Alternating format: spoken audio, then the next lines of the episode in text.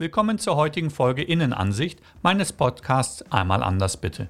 Ich bin Achim Mette und wir sprechen über Leadership in Life wie Fokus, Orientierung, Umsetzung. Jeden Dienstag frisch auf die Ohren, abonniere, wo immer du mich hören magst.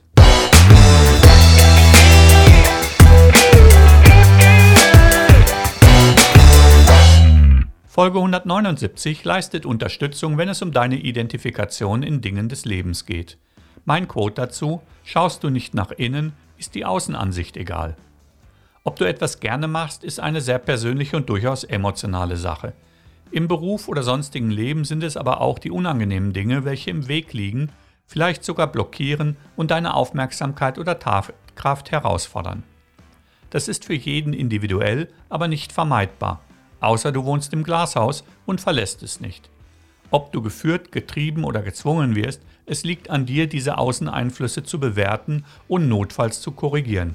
Es ist ein Teil von dir, Werte zu leben und nicht blind hinterherzulaufen, denn jede ungewollte bzw. unerwünschte Tat wird dich innerlich stören. Dadurch fehlt dir der echte, eigenmotivierte Antrieb. Fehlen nicht wirklich, eher ungenutzt sein. Eigener Antrieb ist ein Muskel, den es zu trainieren gilt. Denn Höchstleistungen sind auch die im Kopf nur im trainierten Zustand möglich. Abhängig von deiner derzeitigen Situation fragst du dich vielleicht, wie trainiere ich einen körperlich nicht anwesenden Muskel in Ausdauer und Stärke? Die kurze Antwort dazu wäre, mit viel Eigenliebe, Geduld und Selbstverständnis. Nehmen wir uns die einzelnen Bereiche und schauen genauer drauf, damit du sie ab sofort mit Werkzeugen unterstützen kannst. Viele verwechseln die Eigenliebe mit Egomanie. Eigenliebe bedeutet nicht mehr, aber sicher auch nicht weniger, als sich selbst zu akzeptieren. Dazu gehört, sich selbst körperlich und geistig wertzuschätzen. Ebenso gehört dazu, über sich positiv zu sprechen und auf sich selbst Rücksicht zu nehmen. Abhängig, wo du dich selbst mit dir befindest, ist dies ein ganz schönes Brett. Denn du solltest aufhören, so zu sein, wie andere es von dir erwarten. Das kann beängstigen, soweit du in ungleichen Partnerschaften gefangen bist. Ich habe mir da vor Jahren mal einen Spruch auf ein Polo sticken lassen, der es gut trifft. Never above, never beyond, but always beside you. Übersetzt, niemals über, niemals unter, aber immer neben dir. Das trifft es gut, denn vernachlässigst du dein Bewusstsein in Sachen Selbstliebe, beginnt ein brutaler Abstieg. Hast du es in der Vergangenheit getan, weißt du, wovon ich spreche. Der Weg ist steil, aber gangbar. Es wird Zeit für dich. Mein erstes Buch, Nicht ohne den anderen, hat den Untertitel Einsichten auf dem Weg zu dir.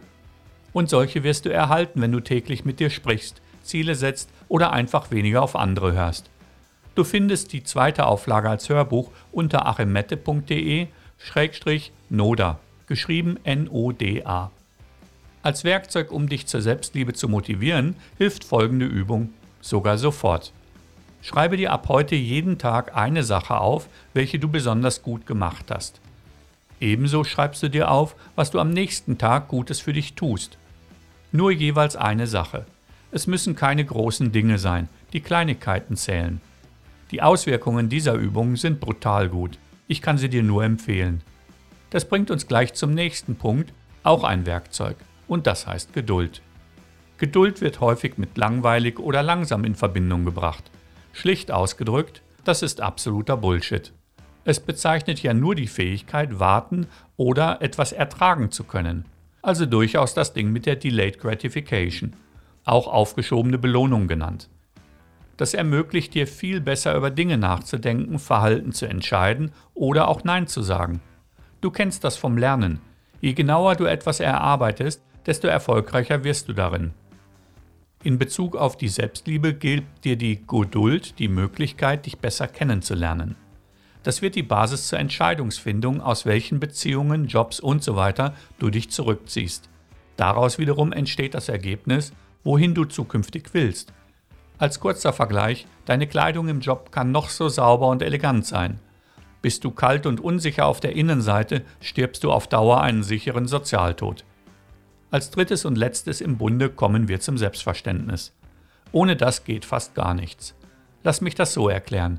Nur du bist in der Lage, für dich festzulegen, was geht und was nicht geht.